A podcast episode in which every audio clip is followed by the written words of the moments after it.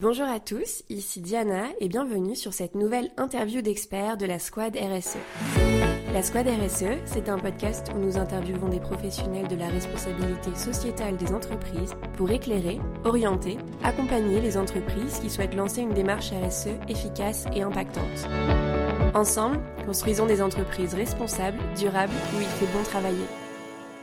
Bonjour à tous, nous avons le plaisir aujourd'hui d'accueillir Jonathan Gual, responsable communication et engagement chez Pierre et Vacances. Jonathan est un professionnel de la communication qui a su apporter à son quotidien de communicant une touche de responsabilité pour accompagner, au-delà de son rôle de communication interne et externe, le plan de transition écologique et sociale de Pierre et Vacances. Un engagement professionnel guidé par des convictions personnelles nous allons découvrir aujourd'hui comment Jonathan a apporté cet axe RSE à son poste et à cette entreprise bien connue du secteur du tourisme. Donc bonjour Jonathan. Bonjour. Merci d'avoir accepté de participer à notre podcast La Squad RSE. Nous sommes ravis de t'accueillir aujourd'hui pour faire découvrir ton parcours à nos auditeurs. Eh bien, enchanté. Est-ce que tu peux commencer, s'il te plaît, à nous raconter un petit peu ce que tu fais aujourd'hui? Oui, alors euh, j'ai travaillé plus de 10 ans euh, au sein du groupe SNCF et depuis 5 ans, euh, je suis responsable communication pour, euh, pour Pierre et Vacances. Donc le sujet des vacances, de leur impact, finalement, ça fait longtemps que j'y travaille et je m'occupe aujourd'hui de tous les enjeux de communication, de marque, de com interne. Mais le, nouveau, nouvel espace de jeu et de créativité que, que j'ai découvert il y, a, il y a deux ans et demi, c'est vraiment la communication d'engagement, la communication RSE euh, qui, suscite pas mal de réflexions et de discussions en interne. Et, c'est un vrai plaisir de pouvoir le faire chez Pierre et Vacances. Ouais, c'est super. Et donc, euh, tout, l'objectif de nos, interviews d'experts, euh, c'est de permettre à nos auditeurs de comprendre déjà ton parcours. Pourquoi pas susciter des vocations comme toi pour donner peut-être un axe un peu plus RSE à chacun, de, à chacun des postes. donc, tu n'as pas commencé ton parcours dans la RSE. à quel moment est-ce que tu as ajouté ce scope à ta vie professionnelle? Alors, euh, je pense pas être le seul, mais c'est vrai que pendant le Covid, euh, on, on, a été, euh, pour certains d'entre nous en tout cas, on a eu ce luxe de pouvoir se poser des questions un peu existentielles sur euh, mm. bah, à quoi je sers, quel est mon impact, quel est le sens de mon métier. Euh, et c'était un moment un peu fort, hein, cette crise sanitaire, qui, qui, montrait vraiment toute la fragilité de notre monde, qui était exposée aux yeux de tous. Donc j'ai eu du temps pour me poser ces quelques questions. Et, euh, et puis ça a été complété par une discussion un peu forte euh, un soir euh, avec un ami qui travaille sur les sujets de la transition écologique, qui a été vraiment déterminant dans ma volonté et d'agir et de tirer parti aussi de mon expertise qui était la communication. J'ai jamais eu la prétention de me substituer à un expert technique du sujet, donc j'ai ajouté ce, ce, scope dans mes missions à un moment où il y avait une accélération de ces sujets au sein de Pierre et Vacances euh, et Center Parks même au sein du groupe, mmh euh, sous l'impulsion de Franck Gervais qui était notre nouveau directeur général et qui euh, vraiment a accéléré ces sujets-là au sein de, du groupe. Et là, à partir de là, ça a été vraiment une immersion, mais au sens littéral du terme, où je me suis lancé dans la lecture d'énormément d'articles, énormément de rapports, écouté beaucoup de podcasts, j'ai même lu, lu, plusieurs bouquins sur le sujet, parce qu'effectivement, pour moi, c'était essentiel de comprendre les enjeux un peu plus techniques, encore une fois, sans avoir la prétention de me substituer aux experts qu'on a aussi en interne au sein du groupe, de comprendre les ordres de grandeur, de comprendre aussi l'urgence à agir, de comprendre aussi les enjeux liés au changement de comportement, parce que c'est aussi ça, la transition écologique, c'est un changement de comportement. Et quand on parle de communication et de changement de comportement, bah, finalement, c'est des, des sujets assez proches. Et du coup, une des questions qui m'anime, c'est comment on, rendre, on rend vraiment attrayant la sobriété, euh, c'est pas évident, mais ça reste un sujet qui est, qui est terriblement excitant et qui, qui m'anime depuis du coup euh, deux ans et demi. Oui, complètement. Je te rejoins tout à fait sur, euh, sur, sur, ce point-là. C'est hyper complexe. Il y a beaucoup de choses, il y a beaucoup de choses à faire. Et, et c'est chouette que tu te sois déjà hyper imprégné d'articles, de, rapports, enfin tout ce que tu disais tout à l'heure. Tu nous en parleras peut-être un petit peu plus en détail après. Mais, mais c'est déjà, déjà super de pouvoir apporter cet axe-là chez Pierre et Vacances.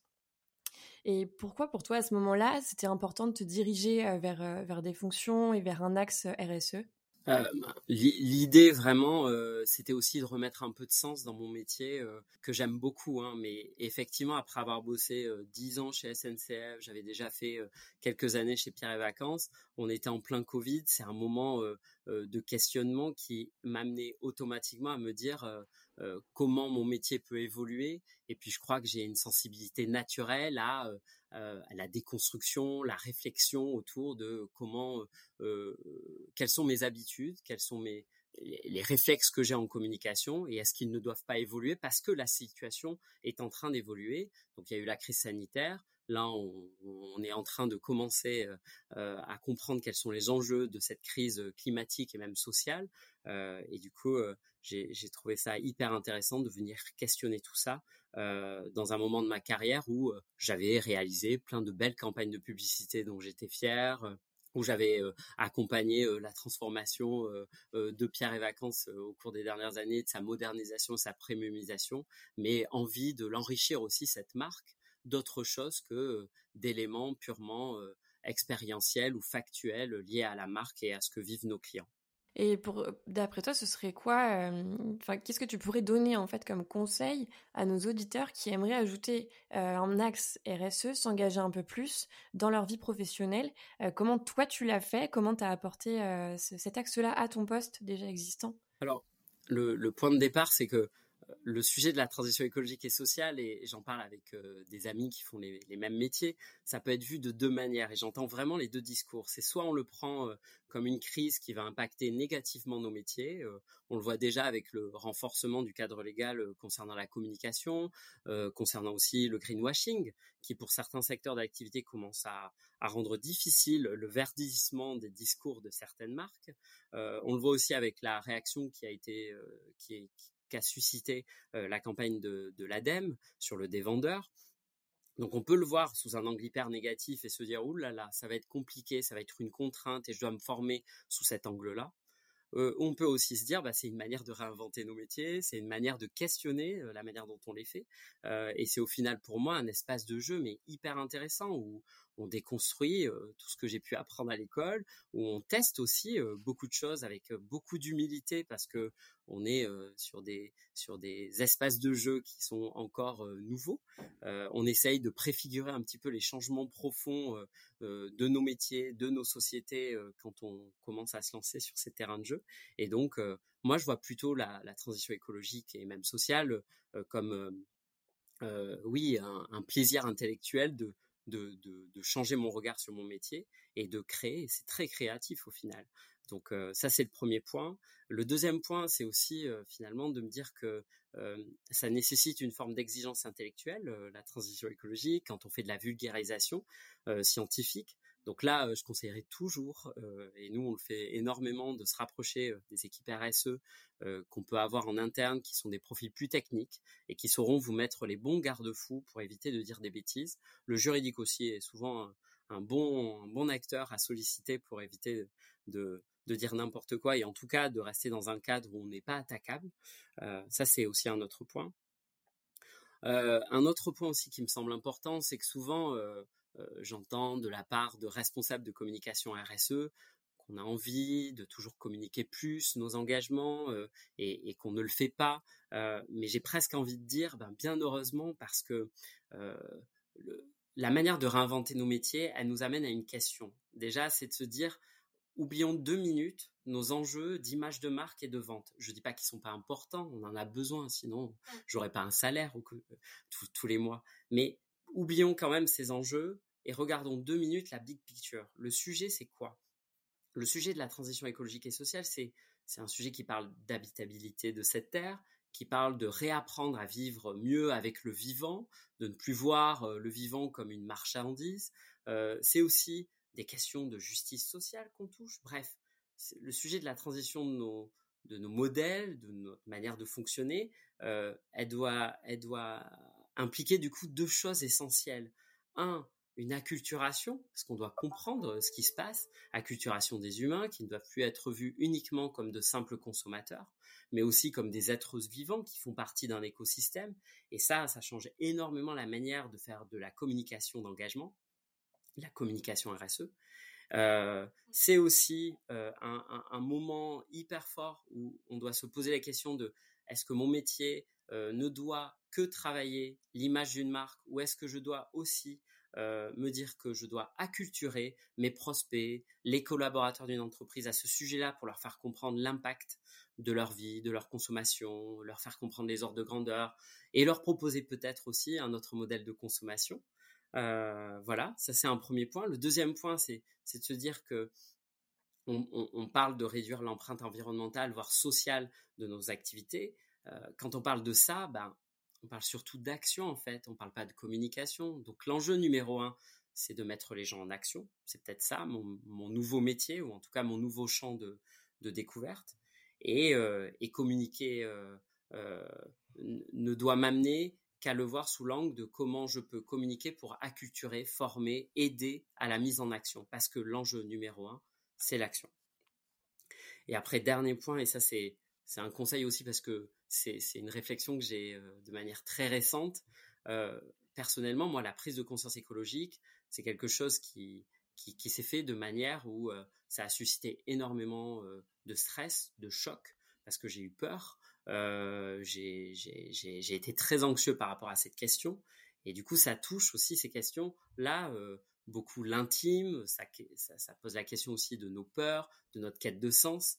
Mais en fait, la réalité, c'est que le cerveau humain, dans la plupart des cas, euh, il réagit pas face à la peur, si ce n'est en nous incitant et en nous invitant à fuir la menace, c'est ça hein, euh, la réaction face à la peur, mais aussi euh, la mmh. peur, elle peut nous tétaniser sur place. Et bien là, euh, pendant longtemps, j'ai cru qu'il fallait dans mes communications marquer une forme de stress ou de peur pour que les gens réagissent, mais en fait la réalité c'est que on, on arrivera davantage à mettre les gens en action si on leur raconte quelque chose de positif, si on les incite à, créer un monde plus vertueux, plus positif, plus bienveillant.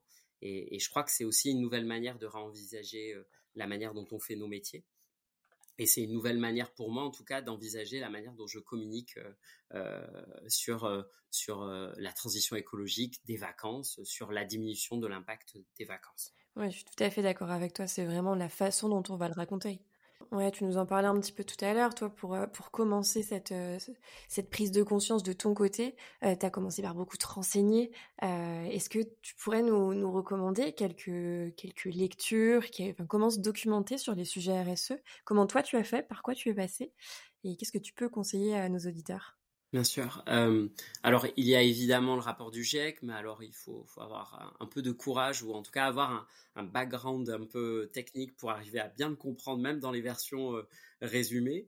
Euh, mais la fresque du climat, qui est un atelier de trois heures qui permet bien de comprendre les enjeux, les tenants et les aboutissants du changement climatique, est une bonne manière de comprendre ce qu'on raconte en tout cas sur l'explication du changement climatique d'origine anthropique autre, une autre lecture euh, euh, à proprement parler, c'est le plan de transformation de l'économie française euh, du think tank du Shift Project, qui s'est vraiment posé sur tous les secteurs d'activité de la France et qui s'est dit comment on va décarboner, on arrive à la neutralité.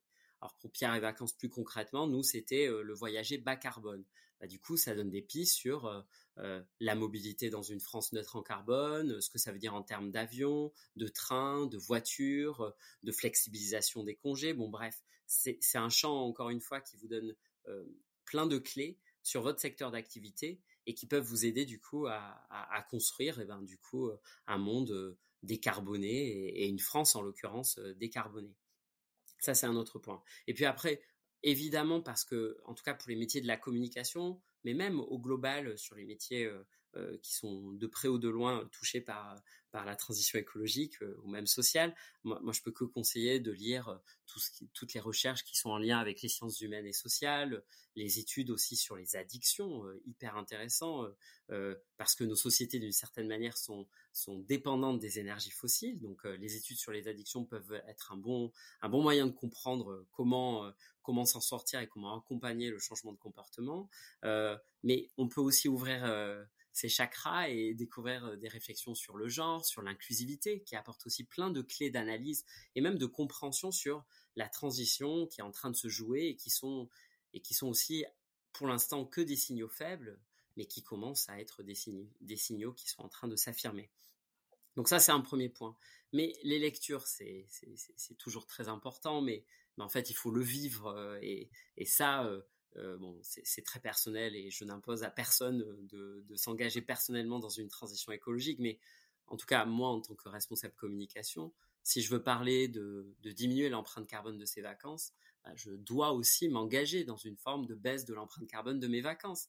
Moi qui prenais l'avion avant, bah, du coup, je dois aussi voir ce que ça veut dire et ce que ça présuppose de consommer plus de trains, d'arrêter de prendre l'avion, mais aussi de réfléchir à mon rapport à la distance, mon rapport aussi au temps, parce que quand on parle de transition écologique, on parle aussi de rapport au temps et à l'espace.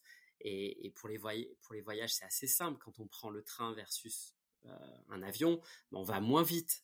Donc le rapport au temps est très important. Le rapport à l'espace aussi, parce que le dépaysement, on l'associe plutôt à une destination lointaine. Et pourtant, le dépaysement, on peut aussi le vivre moins loin. Donc la transition écologique pose aussi des questions du rapport au temps et à l'espace. Et ça, si je l'avais pas vécu personnellement, je pense que je l'aurais pas été capable de le restituer au, au travers d'une communication, au travers euh, d'une intervention en interne sur euh, notre mission de réduire l'empreinte carbone des vacances. Donc euh, évidemment, la lecture c'est essentiel, mais le vivre et, le ressentir, je pense que c'est très important aussi. Oui, là-dessus, je, te rejoins à 100%. Si, si tu n'es pas convaincu par toi-même, par ton propre mode de vie, tu peux pas le communiquer de la bonne façon. Donc ça, 100% d'accord avec, avec ce que tu viens de nous raconter. Et merci beaucoup, Jonathan, pour, euh, ton temps, pour, euh, pour nous avoir partagé tous ces axes euh, assez personnels. Et pour les auditeurs qui souhaiteraient aussi te contacter pour te parler d'engagement, de Pierre Vacances et, et, plein d'autres sujets, j'en suis sûre, où est-ce qu'on peut te retrouver? Alors, on peut me retrouver sur LinkedIn, qui est déjà une bonne porte d'entrée, et ça m'arrive de recevoir déjà des messages de pairs ou de personnes qui effectivement travaillent sur ces sujets-là, qui euh, souhaitent juste discuter. Et ça fait du bien, en fait, euh, d'avoir une discussion et de, se rendre compte des difficultés, mais aussi des opportunités que, que ces sujets-là nous mettent sur nous met sur sur sur le sur le trajet de, nos réflexions donc en tout cas LinkedIn est une bonne porte d'entrée. Bah, merci beaucoup et puis à très vite alors pour les épisodes de la capsule. Merci beaucoup. Au revoir. La Squad RSE, le podcast des rostas sociétal et environnemental. Nous espérons que le parcours de Jonathan vous a inspiré, un rebond professionnel au moment de la crise sanitaire grâce à des convictions fortes, beaucoup de travail, de la détermination et un positivisme fou. Jonathan a choisi d'apporter ses convictions personnelles à son espace de travail et il réussit désormais à faire passer des messages via son poste de communicant chez Pierre et Vacances. Si vous avez des questions, n'hésitez pas à nous contacter, nous serons ravis d'échanger avec vous. Nous retrouverons Jonathan dans deux épisodes de la prochaine capsule capsule dans laquelle nous nous pencherons sur les collaborateurs d'une entreprise et nous décrypterons ensemble les secrets pour embarquer les collaborateurs dans une démarche RSE d'entreprise. Jonathan nous parlera dans l'épisode 2 de comment définir le grand combat RSE d'une entreprise, puis dans l'épisode 3, nous parlerons formation et sensibilisation de l'interne. Si vous avez apprécié le format, n'hésitez pas à vous abonner pour ne rater aucune sortie d'épisode, et à très vite